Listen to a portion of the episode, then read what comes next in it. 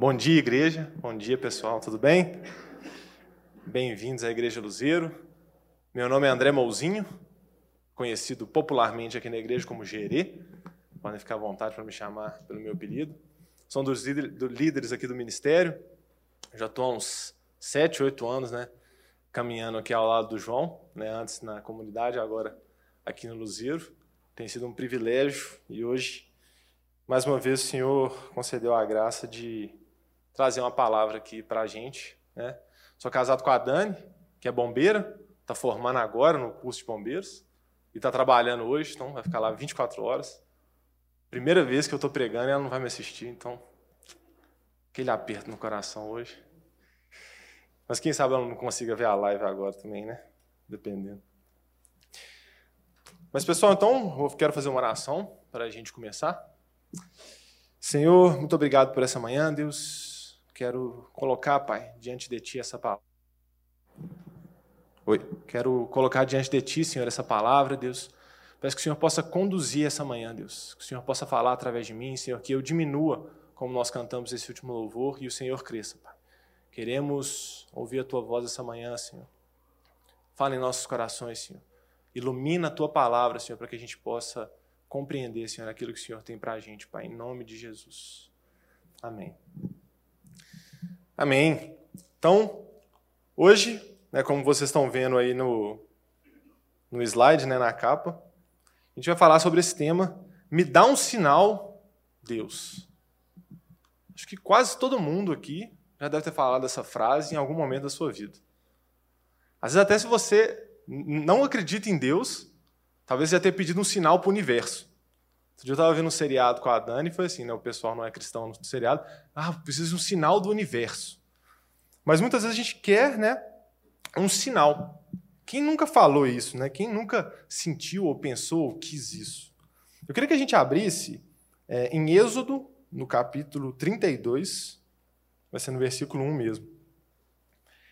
Então, essa é uma coisa que passa muito no nosso coração, né? Eu quero tomar uma decisão exatamente como é a vontade de Deus. Senhor, me dá um sinal, me guia. E hoje a gente vai conversar sobre isso, né? Não é um tema fácil da gente falar, mas eu tenho convicção de que o Senhor tem algo maravilhoso para a gente. E a passagem vai falar o seguinte: Vendo o povo que Moisés tardava em descer do monte, acercou-se de Arão e lhe disse: Levanta-te, faze-nos deuses que vão adiante de nós, pois quanto a este Moisés, o homem que nos tirou do Egito, não sabemos o que lhe terá sucedido. Vamos ler só isso mesmo. É interessante que o pessoal tinha saído do Egito, tinha testemunhado grandes maravilhas, grandes obras do Senhor, tinham visto, testemunhado grandes milagres, mas quando Moisés sobe ao monte, quando Moisés está tendo um momento com Deus, quando Deus está passando os dez mandamentos para Moisés, o povo não tinha mais Moisés. Cadê Moisés? E agora? O que a gente vai fazer? E certa vez eu estava lendo é, textos de João Calvino e ele estava falando sobre a adoração de imagens. E ele usa essa passagem, né, que é a famosa passagem do bezerro de ouro. Né? Ele usa essa passagem para exemplificar. Porque ele está falando o seguinte: quando a gente. Se eu perguntasse aqui hoje, acho que ninguém aqui ia falar assim. Você adora imagens? Não. Não, geralmente a gente atribui né, a adoração à imagem a ajoelhar diante de uma estátua ou alguma coisa assim. Né? Não, é isso. Né? E aí Calvino fala uma coisa muito interessante: o povo de Israel não era burro. Né? Eles não acharam que aquele bezerro tinha tirado eles do Egito. O problema deles não era esse. E ele fala uma frase muito interessante, que ele fala o seguinte: é, essa é a origem da adoração de imagens. O homem não acredita que Deus está consigo se ele não se exibe carnalmente. Na hora que eu li isso, eu fiquei assim, cara, sou meio adorador de imagem também, né? Que quantas vezes na minha vida eu só acreditei que Deus ele estava ao meu lado quando eu vi Deus fazendo alguma coisa, ou se Deus se manifestava, ou se eu sentia uma certeza no meu coração, ou se eu tinha um sonho, ou se Deus me dava um sinal, ou se acontecia alguma coisa para eu ter certeza que Deus estava comigo. Porque se ele não fazia isso, eu tinha dificuldade para aceitar que Deus estava do meu lado. E a gente vai ver isso lá em Números, no capítulo 13, quando o povo chega nas portas da terra prometida, vão 12 espias, Dos 12, 10 voltam falando assim, gente, 12 voltam falando que a terra é maravilhosa, e, do, e 10 falam, dá para subir não. Vamos subir não, porque as cidades são fortificadas, tem descendente de gigante lá, a gente não vai, a gente não vai dar conta não. E Josué e Caleb estão assim, não, gente, ué, Deus falou que ia entregar essa terra para a gente, vamos lá, vamos subir. Mas por quê? Porque o povo não estava vendo uma manifestação clara de Deus ali. E aí é interessante quando a gente olha para a passagem, né? Eles vão falar assim para Arão: criam deuses que vão diante de nós. Como se a gente precisasse olhar para alguma coisa para conseguir caminhar ao lado de Deus. Porque se Deus não se manifesta, eu não consigo caminhar. Eu não consigo segui-lo. Então o povo viu um mar vermelho se abrir, o povo viu a, a, o exército de Faraó sendo tragado pelas águas, o povo viu o que Deus fez no Egito para tirá-lo, para livrá-los de lá, mas quando o povo estava na porta da terra prometida, não. Melhor não, porque cidades ali são muito grandes, cidades são fortificadas, como que a gente vai. Não, a gente não, não vai ganhar deles. Provavelmente, se Deus tivesse aparecido com uma coluna de fogo, e na frente, ele fala assim, gente, me segue que eu derrubo todo mundo. Aí o povo ia. Claro, agora você olha Deus ali, né? Mas nós temos essa dificuldade. E a gente traz isso para as decisões da nossa vida, muitas vezes. Então, muitas vezes eu não consigo decidir, muitas vezes eu fico travado se Deus não me dá um sinal, ou se Ele não revela o plano que Ele tem para a minha vida. Eu quero saber o plano individual de Deus para mim, eu quero saber exatamente, posso dar espaço? É esse emprego, é essa pessoa que eu caso? Tenho mais um filho, não tenho mais um filho? O que, que eu faço? Será que eu vou para lá? Será que eu mudo de cidade? Não mudo de cidade? E se Deus não dá um grande sinal, muitas vezes a gente fica travado. E hoje é muito comum a gente ouvir, né, assim, Deus tem um plano maravilhoso para você. Deus tem um plano maravilhoso para você. Isso é verdade, de certa forma, mas muitas vezes a gente usa isso para falar o quê? Vai dar tudo certo. Preocupa não. Vai dar tudo certo. Então, muitas vezes a gente atribui um plano de Deus a um sucesso. Então, é o plano de Deus quando as coisas darem certo. Parece que a gente quer um trailer da nossa vida, né? Sabe quando tem aqueles trailers que revelam o filme inteiro? Você vai ver o filme com aquela sensação de você já sabe tudo que vai acontecer. A gente quer isso para nossa vida, né? Deus, eu quero saber, não, eu, amanhã eu vou, amanhã eu faço isso ou isso. E isso pode ser muito nocivo, né, para a nossa vida. J.I. Packer conta, um teólogo muito famoso, escreveu um livro muito bom chamado Conhecimento de Deus. Ele conta que ele sabe, ele conhece a história de uma mulher que é tão triste a dependência que ela tinha disso, que essa mulher ela acordava de manhã e ela só levantava da cama se ela tinha um sinal de Deus para levantar da cama. Ela ia colocar a roupa, tinha dia que ela saía com um pé de um tênis, outro de outro. Tinha dia que ela saía só de meia, porque ela ficava esperando uma resposta de Deus para todas as coisas. É claro que essa é uma situação extrema, mas muitas vezes a gente faz isso na nossa vida sem perceber. A gente espera tanto uma resposta de Deus, ou precisa tanto de um sinal de Deus para tomar uma decisão, que a gente fica travado. Né? Isso acontece muito hoje em dia, primeiro porque hoje em dia nós temos milhares de opções que antigamente não existia. E hoje a gente fica adulto mais, mais tardiamente também. Você pega os discípulos de Jesus, todos eles deviam ter entre 16 e 20 anos. Pedro talvez fosse o único com mais de 20 anos ali. Todos eles eram muito jovens, mas a gente tem a impressão que são adultos, porque já eram trabalhadores, já estavam lá fazendo a profissão dos pais. Isso era normal. Né? Acho que a maioria dos casados aqui, né, o culto da manhã geralmente tem o pessoal mais vivido, né? mais velho, mais vivido. A maioria aqui se casou mais cedo do que o pessoal casa hoje. Hoje em dia o pessoal casa com 30 anos, é normal sair da casa dos pais com 30 anos, porque tem tanta opção, tem tanta curso, tem tanta coisa para fazer. E a gente começa a espiritualizar essas coisas, porque eu quero tomar aquela decisão exata que Deus ele tem para minha vida. E esse excesso de, op de opções, às vezes, eles nos escravizam. Pedro e, e, e André, João e Tiago, eles não, não, tinham muita opção de, ah, o que, é que eu vou fazer de emprego? Não, eles seguiam a profissão dos pais. Igual Jesus era carpinteiro, né? Igual José. Pedro e André, eles eram pescadores, como seu pai. Então não tinha esse excesso de, de decisões que muitas vezes a gente fica escravo, com medo de decidir, com medo de para onde ir, porque a gente quer é, é, sair disso, né? E isso é interessante que até quando a gente pega assim é, a teologia produzida é, em tempos mais anteriores, assim, a Revolução Industrial, por exemplo, a gente vai ver uma tendência maior a ser dirigido a Deus do que a ser dirigido por Deus. Mas hoje em dia a gente tem mais essa coisa do individualismo, do, do, das nossas decisões, do plano de Deus para mim, e a gente fica mais querendo ser guiado por Deus. E muitas vezes por quê? Porque a gente tem uma expectativa de que tudo vai dar certo. De que eu vou tomar sempre as decisões corretas e nunca vou sair do centro da vontade de Deus para minha vida, porque eu quero sempre fazer exatamente caminhar para onde Deus me quer. A gente tem medo de errar.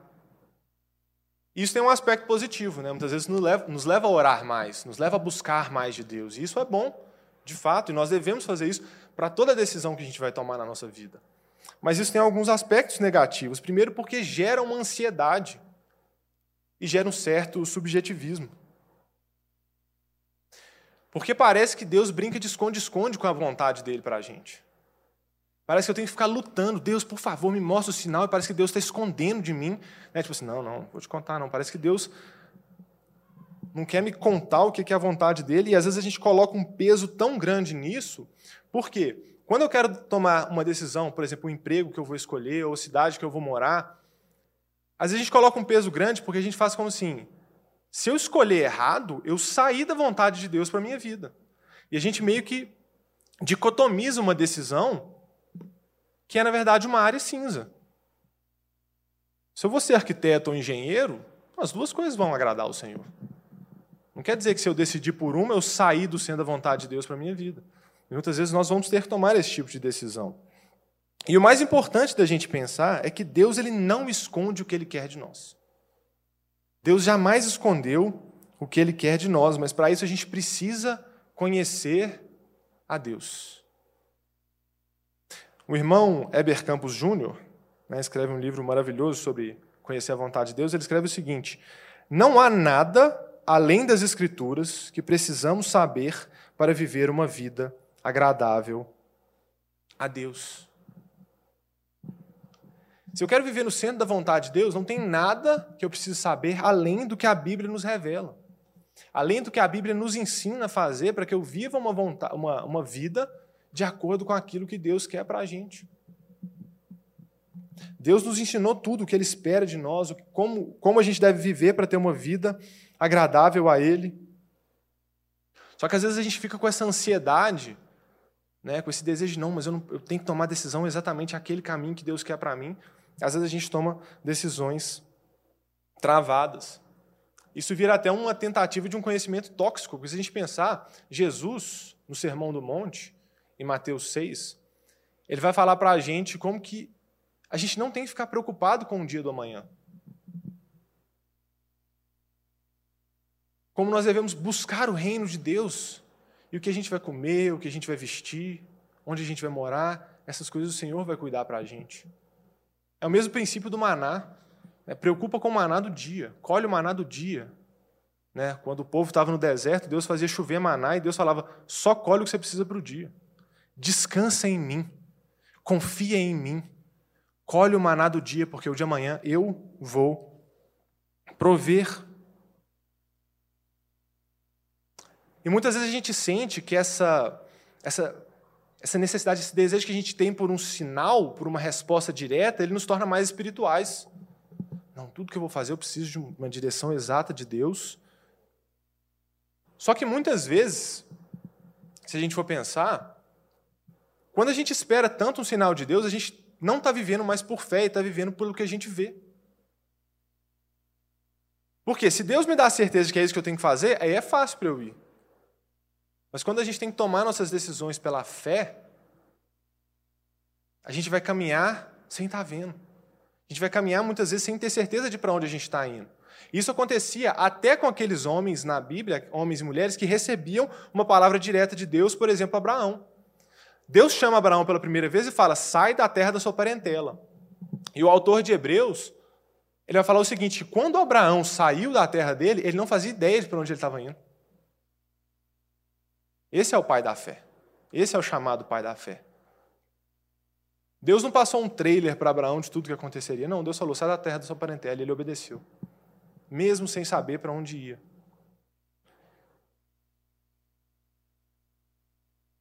O autor de Hebreus nos ensina que fé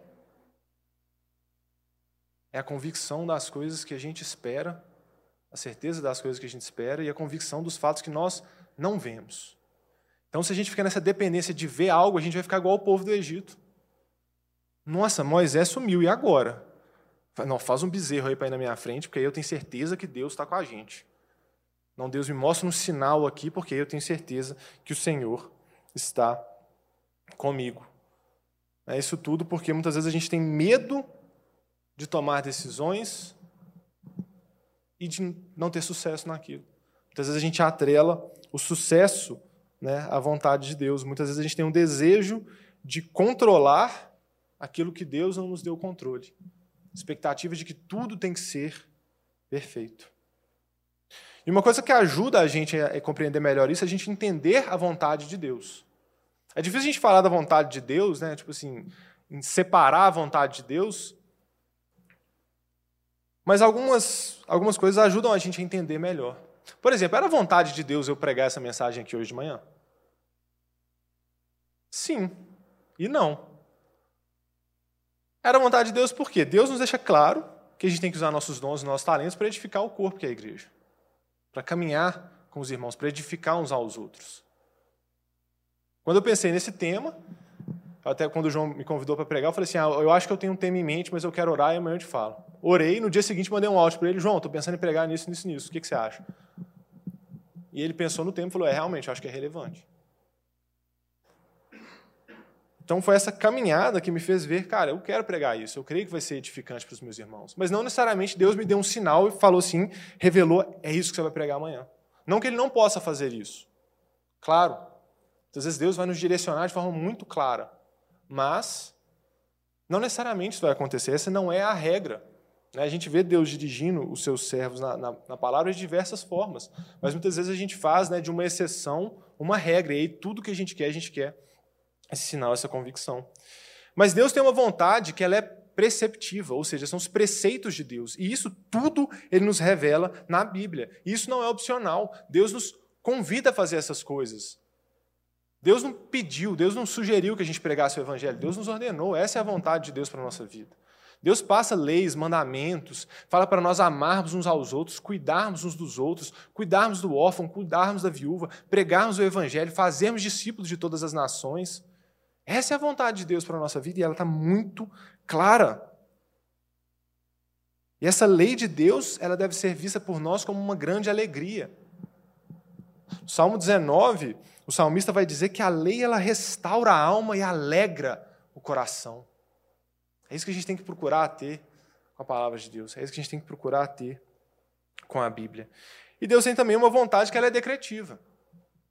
Deus tem um plano para a sua vida. A gente escuta muito isso, mas o plano para a nossa vida que Deus tem, ele é perfeito e maravilhoso porque o plano de Deus é nos restaurar completamente e nos levar para vivermos a eternidade ao lado dele nos moldar conforme o caráter de Cristo. Isso ele já nos revelou, isso está decretado, não importa o que a gente faça. Isso ele nos convidou, isso ele nos atraiu. Se a gente ama, se a gente responde, se a gente crê nele, isso vai acontecer. Essa é a promessa que ele tem para a nossa vida.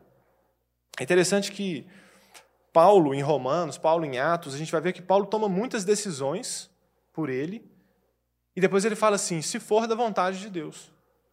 Ou seja, eu quero ir ter convosco, se Deus o permitir. E Paulo sabe que ele tinha que tomar decisões, mas que ao mesmo tempo Deus direciona. Geralmente essa vontade, ela vai ser, essa, essa vontade decretiva, ela vai ser mais percebida em retrospecto. Né? Quando as coisas acontecem, a gente percebe como que Deus estava conduzindo. Né? Geralmente, quando ela é revelada, Deus está mostrando para a gente a sua soberania. Como acontece com, em diversos momentos, como por exemplo a tomada de Canaã. Deus prometeu isso anos e anos atrás e ele se cumpriu, mostrando a soberania e como as promessas de Deus não falham. E esse é um descanso que a gente tem que ter na nossa vida. Em Mateus, no capítulo 19, Jesus vai falar para a gente que Deus tem todos os nossos fios de cabelos contados. Vai falar que nenhuma andorinha cai sem que Deus o permita, e que nós somos muito mais preciosos do que muitas andorinhas. Nós podemos descansar confiantemente nesse cuidado de Deus. Então, o mais importante para a gente buscar é essa vontade dos preceitos de Deus, como Deus quer que eu viva, o que Deus quer que eu faça, como eu agrado a Deus. E nem sempre a gente vai cumprir essa vontade. Muitas vezes a gente vai tropeçar. É interessante quando a gente pega essas duas vontades, a gente pensa, por exemplo, em José no Egito. José do Egito ele foi vendido pelos seus próprios irmãos como escravo. E a gente pensa, será que era vontade de Deus José ser vendido? Com certeza os irmãos dele não estavam vivendo de forma agradável a Deus. Deus jamais ia querer, ia se alegrar em irmãos vendendo outros irmãos como escravos. Eles estavam totalmente desobedientes aos preceitos de Deus.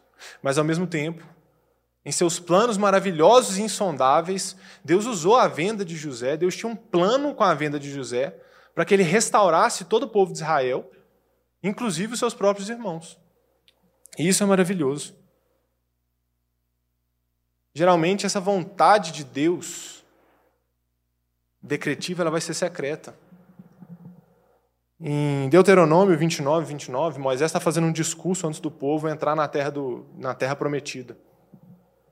E Moisés fala assim: que as coisas que não foram reveladas pertencem a Deus, mas o que foi revelado pertence aos homens, para que possamos viver de acordo com a lei de Deus. Moisés nos mostra que o mais importante é a gente estar ciente daquilo que Deus revelou para que a gente possa viver de acordo com a vontade do coração dele. Porque Deus ele nunca nos prometeu que ele ia revelar tudo o que ia acontecer na nossa vida, que ele ia esclarecer todas as decisões que a gente ia tomar.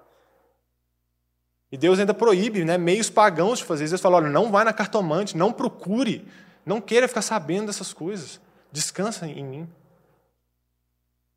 E muitas vezes, até hoje em dia, a gente faz isso. É o cristão que fica lendo horóscopo para saber se vai dar certo as coisas. Então, aquela necessidade de ouvir a palavra de um profeta, porque não preciso saber do profeta o que vai acontecer, porque senão eu não consigo caminhar. Deus revela o que Ele quer de nós e para nós. São os seus preceitos e as suas promessas.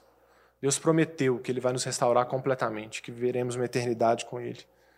Isso basta para a gente um irmão chamado Kevin DeYoung fala o seguinte: Nós somos obcecados com as coisas que Deus não revelou e talvez nunca revele. Ao mesmo tempo, gastamos pouco tempo com o que Deus nos revelou na Bíblia.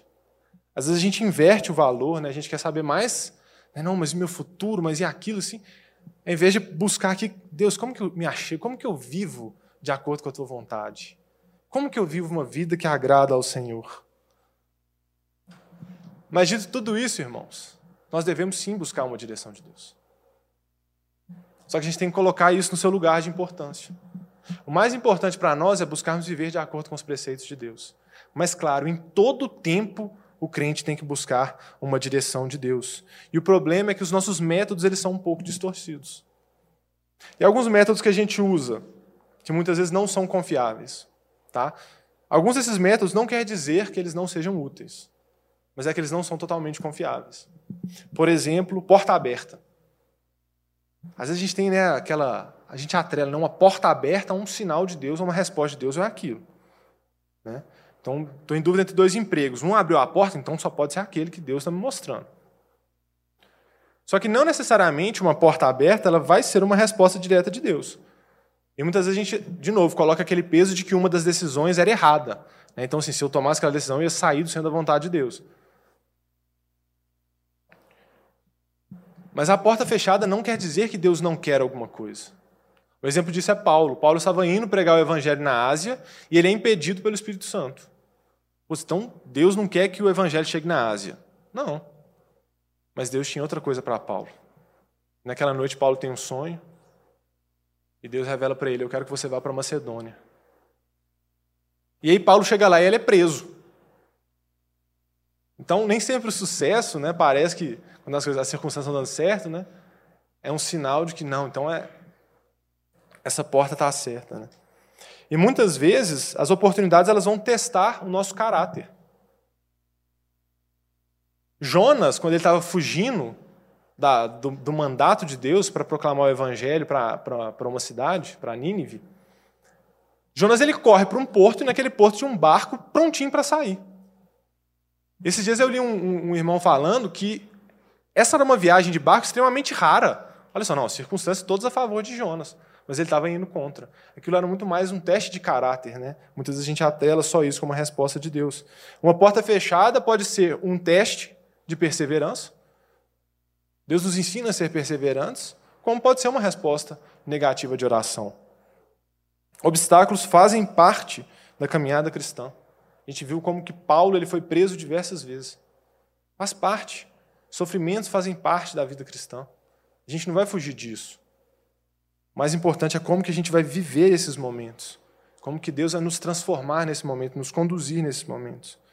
O que não quer dizer que as providências divinas não sejam respostas de Deus para a gente.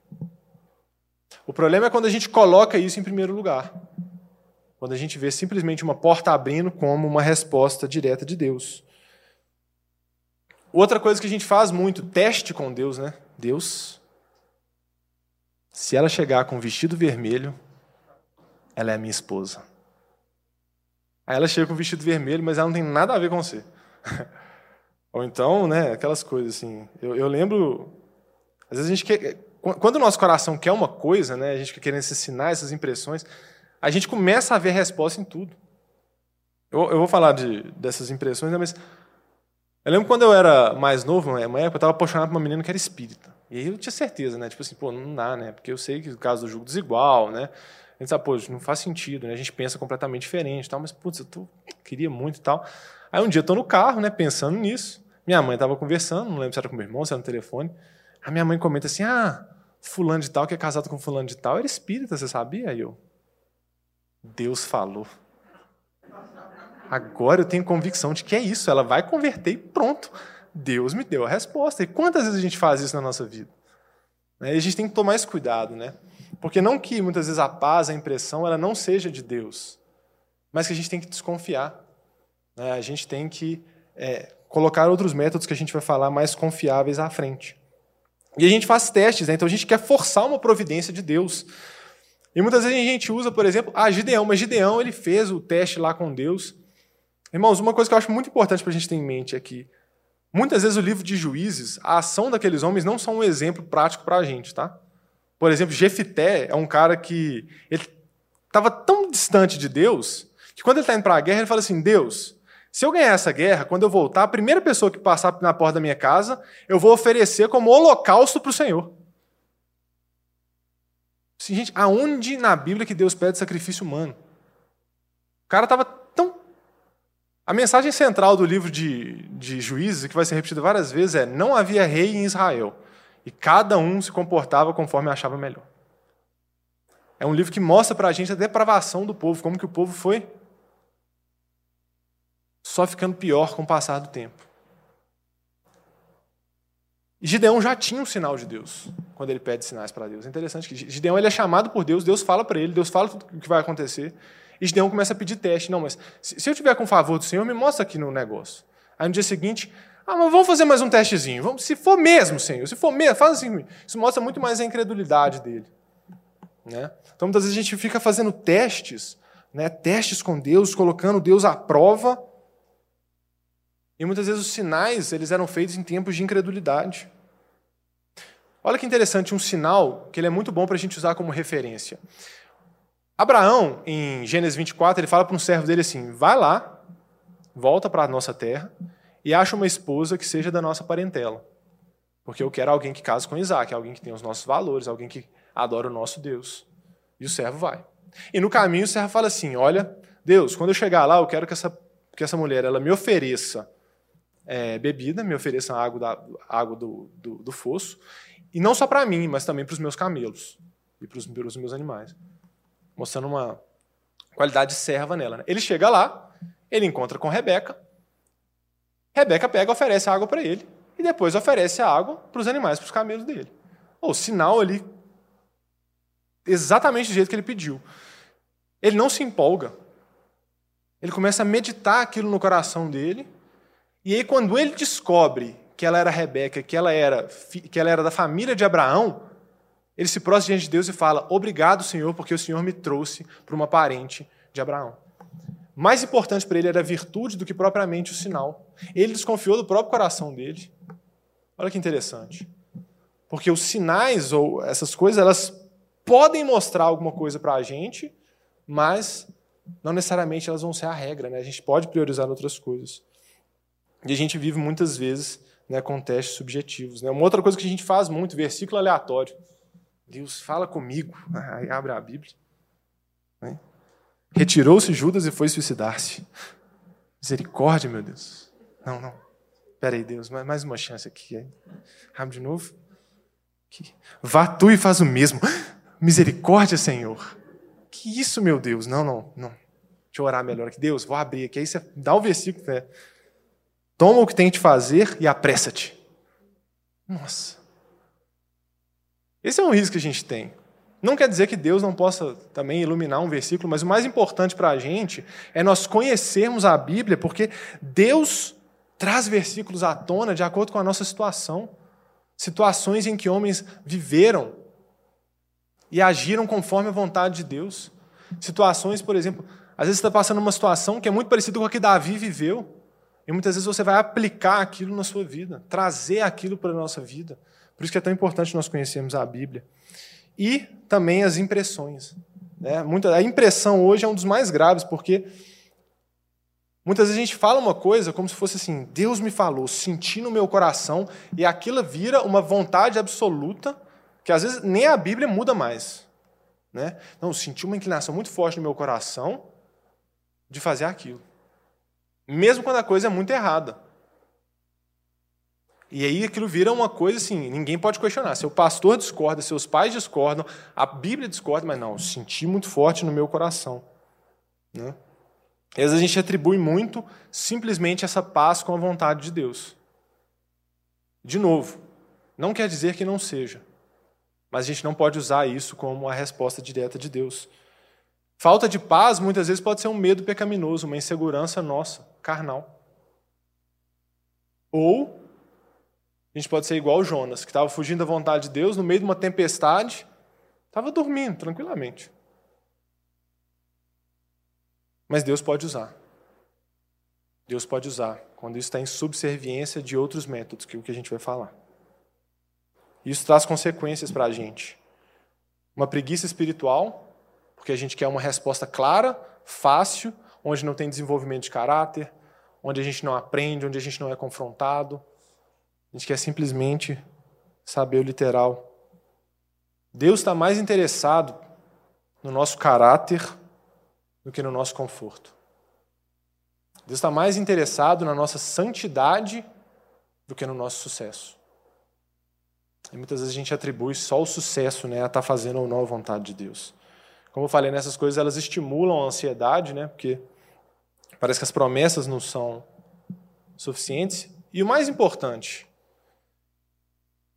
a gente muitas vezes faz isso, mesmo sem perceber, para nos livrar das responsabilidades. Porque se eu fui para o emprego que Deus me mandou, se dá errado, a culpa é de quem? Se eu caso com a pessoa que Deus mandou, se dá errado, a culpa é de quem? Muitas vezes a gente quer se livrar dessa responsabilidade, porque se Deus falou, vai dar tudo certo. Né? E muitas vezes por isso que a gente fica nessa dependência. E a gente fica escravo de subjetivismo. Os sinais, eles não são normativos. As decisões em Atos, por exemplo, são frutos de reflexão. Você pega lá o Concílio de Jerusalém, os irmãos se unem, discutem um tempão ali e mandam uma carta para as igrejas falando: olha, foi decisão nossa e do Espírito Santo, sabendo que o Espírito Santo conduz. Então, qual que é o caminho da sabedoria? Como que a gente vai ouvir essa direção de Deus? Né? Muitas vezes a gente não valoriza exatamente essa sabedoria. E quando a gente põe esse peso de certo e errado, sendo a vontade, fugir da vontade de Deus, a gente esquece que o mais importante para a gente não é tomar decisões certas, mas decisões sábias. Nem toda decisão, ou eu estou saindo da vontade de Deus, ou eu estou no centro da vontade de Deus. Não, a gente tem que tomar decisões sábias, pautadas naquilo que são os valores do Senhor. A gente tem que perder essa dicotomia de um é o certo outro é o errado. E geralmente a gente vai ter decisões, né, por exemplo, que são proibições explícitas na Bíblia, por exemplo, não matarás, é tranquilo.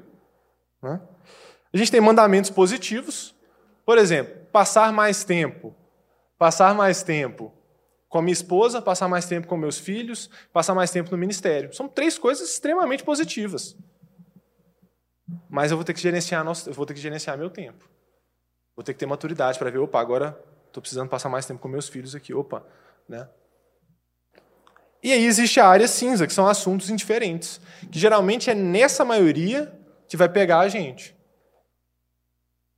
Que são aquelas áreas que não têm uma resposta moralmente correta, emprego, casamento, mas que a gente fica com esse medo e a gente quer, e a gente tem essa liberdade de escolha nesse momento. Mas ainda que as áreas sejam diferentes, a nossa motivação muitas vezes não é. E é muito importante a gente sondar nossas Salmo 32 fala que Deus ele tem prazer em nos instruir. Tiago 1, no capítulo 5, fala que a gente deve buscar a sabedoria, a sabedoria que vem do alto. E o que é a sabedoria na Bíblia? A sabedoria na Bíblia é a gente aplicar os preceitos de Deus às circunstâncias da nossa vida. É a escritura internalizada, é a Bíblia internalizada, são os preceitos de Deus no meu coração que vão ser aplicados na minha vida. Sabedoria na Bíblia não necessariamente é vivência. Olha o que o salmista fala no Salmo 119, que lindo. Compreendo mais do que todos os meus mestres, porque medito nos teus testemunhos. Sou mais prudente do que os idosos, porque guardo os teus preceitos. O mais importante para a gente é isso, guardar os preceitos do Senhor. Buscar as decisões sábias e não necessariamente certas. E aí os passos práticos para a gente tomar. Em primeiro lugar, sempre, oração. Irmão, sempre. A Bíblia nos exorta a orar sem cessar. Orar em todo tempo. Acorda, acorda a hora, louva o Senhor. Vai almoçar, ora, agradece ao Senhor. Está passando por uma dificuldade, ora. Vai entrar numa reunião, ora para você em silêncio. Ora constantemente, coloca tudo da sua vida diante de Deus. Nós temos que orar o tempo todo. E o maior exemplo que a gente teve disso foi o próprio Jesus. Jesus orava o tempo todo. Jesus se retirava. Jesus virava a noite no monte orando. Jesus orava o tempo todo. Esse é o maior exemplo que a gente tem que ter. E um passo que muitas vezes a gente valoriza muito pouco é a reflexão, que é o segundo passo. Oração, reflexão. Por quê? Primeiro lugar, meditação na Bíblia. Refletir em cima da Bíblia. Paulo nos fala lá em Filipenses, né, tudo que é verdadeiro, tudo que é respeitável, tudo que é justo, tudo que é puro, tudo que é amável, tudo que é de boa fama, se alguma virtude há, se algum louvor existe, seja isso que ocupe o vosso pensamento. Nós precisamos meditar na palavra do Senhor. No Salmo 1, o salmista vai falar que bem-aventurado é quem tem prazer na palavra de Deus, que nela medita dia e noite. Em Josué também ele vai falar a mesma coisa. Meditar dia e noite na palavra de Deus. Quando a gente começa a tomar as decisões os, de acordo com os preceitos de Deus, de acordo com a palavra de Deus, aí o Espírito Santo nos guia. Em Atos, né, a gente vai ver, como eu falei, né, Paulo direto tomando decisões, né, eu quero ir para aí, caso seja possível, se Deus assim o permitir. Muitas vezes, né, o irmão Sinclair Ferguson fala o seguinte: saber a direção de Deus é muito mais pensar do que sentir. É muito mais refletir na palavra do que simplesmente sentir algo. E não só refletir na palavra, mas refletir nas decisões que a gente vai tomar. Prós e contras. É quantas vezes a gente quer o sinal de Deus, mas esquece de sentar e pensar: peraí, se eu for para lá, o que vai acontecer comigo? Será que ali é bom mesmo? A gente às vezes acha que isso é pouco espiritual, mas isso é necessário. Olha, olha que interessante, em Efésios, né, Paulo ele vai falar: não vos torneis insensatos. Né, e nos incentiva a buscar conhecer a vontade do Senhor. Essa vontade justamente desses preceitos. É interessante que a palavra insensato ela significa sem mente, sem razão, sem raciocínio, sem pensar, sem meditar, sem refletir. E a Bíblia nos exorta justamente a não sermos assim. E quando a gente pensa em prós e contras, vai ser muito mais fácil quando a gente tem a palavra de Deus no nosso coração. E aí a gente pode se perguntar, mas onde que eu vou usar melhor os meus dons? Será que se eu for para aquela cidade eu vou usar bem meus dons ou será que eu mudo para outra? Onde que tem mais tentação? Uma coisa que a Bíblia deixa clara em Romanos 8 é que aquele que é guiado pelo Espírito, ele mortifica a carne. Ele abre mão dos desejos, dos pecados. Onde que eu tenho mais oportunidade de crescimento? E não necessariamente financeiro, mas de desenvolver nos caminhos do Senhor. Onde vai ter uma igreja mais saudável para mim? Qual igreja que eu fico? Para onde que eu vou? E outras perguntas que a gente pode fazer é listo, edifica, é escravizante? É útil para os outros? Glorifica a Deus? Essas reflexões elas são muito relevantes para a gente. Muitas vezes a gente ah, coloca, por exemplo, vamos supor, às vezes a pessoa né, ouviu um chamado quando era pequenininha, uma pessoa falou para ela assim que ela vai ser pastor. Ela tinha dois anos de idade, três anos de idade. Aí a pessoa cresce, ela não tem nenhum dom pastoral. Mas ela se apega tanto àquela palavra que ela coloca isso acima dos dons e dos talentos, que é a forma que Deus nos direciona, por exemplo, ao ministério. Reconhecimento dos dons. Não que a gente não possa receber um chamado. Não que a gente não possa ouvir a voz de Deus e ser direcionados por Ele.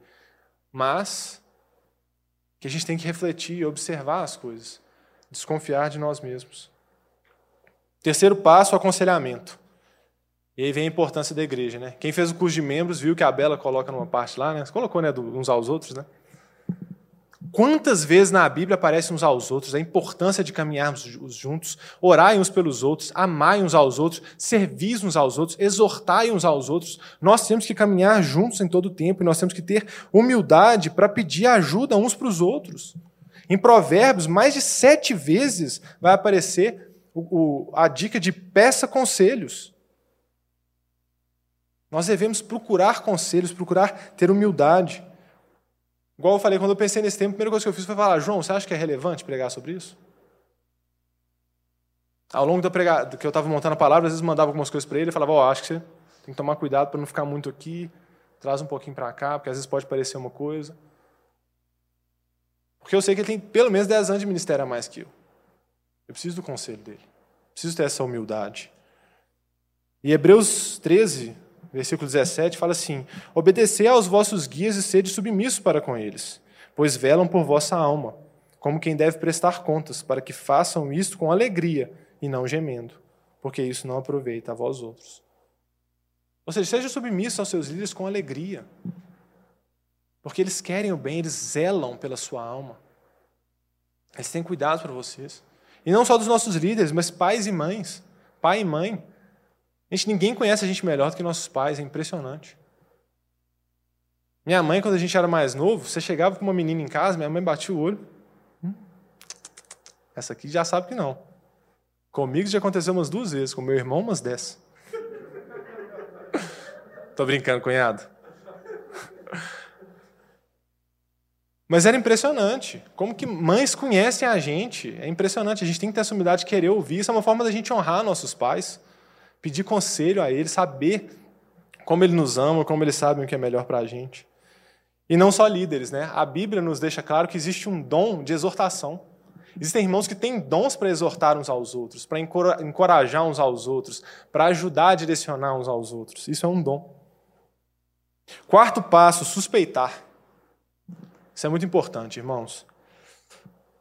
A reflexão é uma coisa mais externa, né? Então, vou meditar na palavra, vou, vou, vou cogitar aqui o que é melhor, para onde que eu vou. Mas a suspeita é interna. O nosso coração ele é enganoso e a Bíblia constantemente nos alerta contra o nosso próprio coração.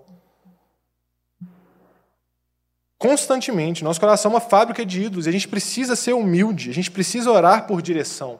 Salmo 139 é um salmo que a maioria de nós conhece que é um salmo lindo, em que Davi está falando assim: Senhor, o Senhor tem pensamentos maravilhosos, seus pensamentos a respeito de mim são incontáveis. Se eu subo ao céu, o Senhor está lá, o Senhor está em todos os lugares, é impossível fugir da tua presença, o Senhor é maravilhoso, o Senhor está sempre comigo, o Senhor me conheceu quando eu era uma substância informe. Aí, de repente, né, parece quando a gente quer ler salmo em voz alta, a gente quer pular dois versículos. Né? Que no final, Davi fala assim: Não, mas eu odeio os seus inimigos, são meus inimigos, odeio-os com ódio mortal. Aí você fala assim: Que isso, Davi? Se acalme. A gente tem. Que isso, né? Parece que muda o tom um pouco do salmo assim. Mas logo depois que Davi fala isso, vem o desfecho do salmo que é maravilhoso. E Davi fala assim: Sonda-me, Senhor. conhece o meu coração. Prova-me, conhece os meus pensamentos. Vê se há em mim caminho mau e guia-me pelo caminho eterno. Davi desconfia dos seus próprios sentimentos. Davi conhecia o próprio coração. Então, quarto passo é que a gente possa desconfiar de nós mesmos. Muitas vezes a inclinação, o nosso desejo por uma coisa acontecer é tão grande que a gente começa a ver isso. Por exemplo, a gente quer que uma pessoa seja curada e a gente tem orado tão fervorosamente com, a, com, isso, às vezes a gente sonha com a pessoa sendo curada, e às vezes a gente começa a profetizar aquilo como se fosse a vontade de Deus. Nossa, eu sonhei que você está curada, e é isso, papai, profetiza. E a gente tem que tomar esse cuidado, porque a gente, eu já vi isso acontecendo várias vezes. Muitas vezes a gente coloca esse desejo grande no nosso coração como se fosse uma resposta clara de Deus, quando não é. Por isso que a gente tem que desconfiar de nós mesmos, se a gente tem isso, se a gente crê nisso, coloca diante do Senhor, vamos vai continuar orando. E o quinto passo é um quinto que gente, é um passo que a gente não gosta de tomar, né? Que é espera. Esperar é confiar em Deus. Se a gente meditou na palavra, refletiu, orou, fez tudo isso e a gente ainda não tem uma, uma certeza, a gente ainda está na dúvida, espera. Descansa no Senhor. É um dos, refrão, dos refrões mais comuns no livro de Salmos, é espero em Ti. Espero no Senhor. Esperar é confiar. É uma música do Palavra Antiga né, que fala que esperar é caminhar. Quando a gente está esperando em Deus, a gente está caminhando. Esperar em Deus, descansar em Deus. Não tomar decisões que não provêm de fé. Espera em Deus, confia nele. E a gente entra de novo em dois que eu falei como não confiáveis, mas que agora, debaixo disso, eles são métodos importantes também. Que primeiro é a providência divina, que quando a gente coloca isso, a porta abriu é porque é a vontade de Deus, a porta fechou não é a vontade de Deus. Mas quando está debaixo de tudo isso, da nossa oração, da nossa busca pela palavra, do aconselhamento dos irmãos, a providência divina ela nos guia. Deus nos dirige em sua providência. Só que a gente também tem que desconfiar da providência. Se eu estou vendo que pela minha reflexão, às vezes a minha, cara, está de acordo com a palavra de Deus, está de acordo com os conselhos do meu líder, está de acordo com os conselhos dos meus pais, mas a porta está fechada, às vezes eu tenho que perseverar, não necessariamente uma resposta, mas Deus nos conduz na providência. Às vezes também está tudo certo e a porta fecha, igual Paulo. Paulo, tá, não, tem certeza que eu vou para lá, mas ele foi preso. E a partir da prisão de Paulo, depois de outra carta, ele vai falar assim: toda a guarda pretoriana já conhece a palavra de Deus. Esses caras talvez nunca fossem ouvir a palavra de Deus se não fosse a prisão de Paulo. A providência divina conduziu Paulo, a prisão de Paulo foi uma providência divina para que aquelas pessoas ouvissem a palavra de Deus. Eu tenho um exemplo muito legal na minha vida também. Quando, quando eu estava conhecendo a Dani, eu comecei a frequentar um PG só por causa dela. Ah, vou lá, né? Aproximar, né, conhecer, né? Orar em voz alta lá, pressionar. Tá? Tô brincando. E fui lá, comecei a frequentar. Aí, de repente, primeiro dia que eu fui, o João falou, mandou uma mensagem e falou assim: Ô, Gerê, você pode tocar? Porque a pessoa que toca não vai hoje. Aí a pessoa que toca nunca mais voltou. Aí eu fiquei tocando. O PG tinha cinco líderes. Do nada, os cinco líderes saíram do PG. Ficou só eu. Aí eu comecei a liderar o PG.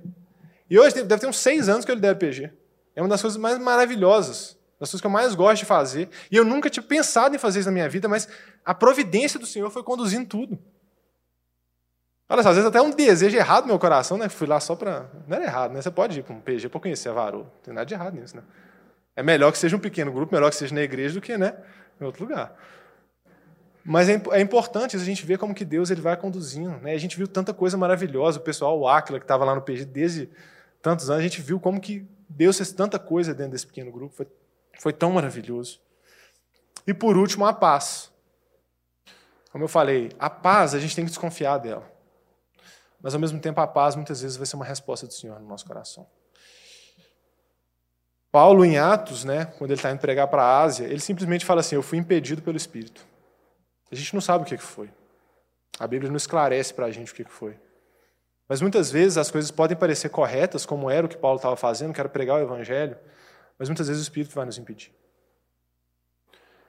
Ah, tem uma menina aqui da igreja, né, a Maju, que ela conta o testemunho de quando ela converteu, né? Ela converteu no carnaval, foi evangelizada no carnaval, e no dia seguinte, quando ela ia voltar, ela não conseguia mais vestir do jeito que ela vestiu no dia anterior. Ela não conseguia. Tamanho era o incômodo dela, tamanho era a obra que o Espírito começou a fazer naquela vida, a mudar ela completamente. O Espírito Santo ele nos incomoda, o Espírito Santo ele nos conduz. A gente tem que tomar cuidado com o nosso coração, mas ao mesmo tempo não se fechar para ele. Porque quando a gente está de acordo com a palavra, de acordo com os conselhos dos nossos líderes, muitas vezes o Espírito vai trazer ou a paz para a gente descansar, porque a Bíblia nos promete que Deus vai nos dar paz mesmo em meio ao sofrimento. Quando a gente colocar nossas, nossas angústias diante dele, nossas petições diante dele, e a gente vai descansar em Deus. Um irmão chamado Matt Rogers, né, o João até me passou esse texto durante a semana, ele fala uma coisa muito bonita. Ele fala o seguinte: o problema não é a questão se a gente deve sentir paz ou não, é a ordem. Se primeiro eu pergunto o que nos traz paz, então eu vou fazer com que as Escrituras digam o que eu quero e que eu encontre outras pessoas que vão concordar comigo. Mas se primeiro eu pergunto o que a palavra de Deus diz, e então o que o seu povo aconselha, o que o seu povo apoia, podemos colocar nosso senso de paz em seu devido lugar e caminhar com confiança nas decisões que moldarão as nossas vidas. É aí que entra a paz. Quando a gente busca na palavra, busca o conselho. Amém? Então, irmãos, para a gente fechar, uma coisa que eu queria que a gente saísse daqui no coração é exatamente isso: que a gente não precisa dicotomizar as decisões da nossa vida. Certo e errado, vontade de Deus, sair da vontade de Deus. Mas que a gente tem que buscar tomar decisões sábias. A gente não precisa colocar um peso em áreas que não são que são cinzas, né, que não tem uma moralmente errado, né, um peso tão grande. E lembrar sempre que a maior de todas as providências nós já temos, que é o sangue do Cordeiro. Não existe providência maior. Deus, uma coisa que a gente pode descansar com toda a convicção, é que Deus ele inclui os nossos erros e as nossas tolices no plano dele. E não importa o tanto que você errar, não importa se você tomar uma decisão não tão sábia, não importa, porque o plano de Deus para a sua vida quer te restaurar completamente, quer te levar para viver uma eternidade com Ele. Isso é uma promessa dele, ele nos comprou. Ele nos comprou. Nós temos que buscar uma vida que agrada ao Senhor nos seus preceitos. Nós temos que buscar isso, mas descansando que mesmo se eu tomar uma decisão que não seja ideal, que nada vai me separar do amor dele. Pastor Paul Washer fala: a gente tem dado tantos motivos para Deus nos abandonar, mas nenhum deles é suficiente. Nenhum deles é suficiente. Independente das nossas decisões, nós vamos para casa em segurança. Nada vai nos separar do amor de Deus. E esse é o maior descanso, esse é o maior consolo que a gente tem que ter. Amém? Pai Santo, obrigado, Deus. Obrigado pelo privilégio de poder pregar a tua palavra, Senhor. Obrigado porque o Senhor é um Deus que nos ajuda a tomar decisões, Pai. O Senhor é um Deus que nos conduz, Pai. O Senhor é um Deus que nos entregou a tua palavra e todos os preceitos para vivermos uma vida que reflete quem o Senhor é, uma vida agradável ao Senhor, Pai, que possamos buscar te conhecer, Deus, para que a nossa vida reflita quem o Senhor é, Pai. E Deus, que em nossas decisões, Pai, nós possamos buscar a tua palavra, Senhor nós possamos meditar, nós possamos te buscar em oração, Deus. Possamos buscar o conselho dos nossos irmãos, Senhor. Possamos desconfiar muitas vezes dos nossos próprios sentimentos, Deus. Nos conduz, Pai, em decisões sábias, Senhor. E que a tua providência, Pai, que a tua paz, Pai, sejam as confirmações das nossas decisões, Pai. Oh Deus, não permite que a gente se afaste do centro da tua vontade, Senhor, mas que a tua palavra habite ricamente em nossos corações. Senhor. Somos, que sejamos uma igreja que tomamos decisões sábias, Deus. Que buscamos as nossas decisões humildemente aos pés do Senhor, Pai. Em nome de Jesus.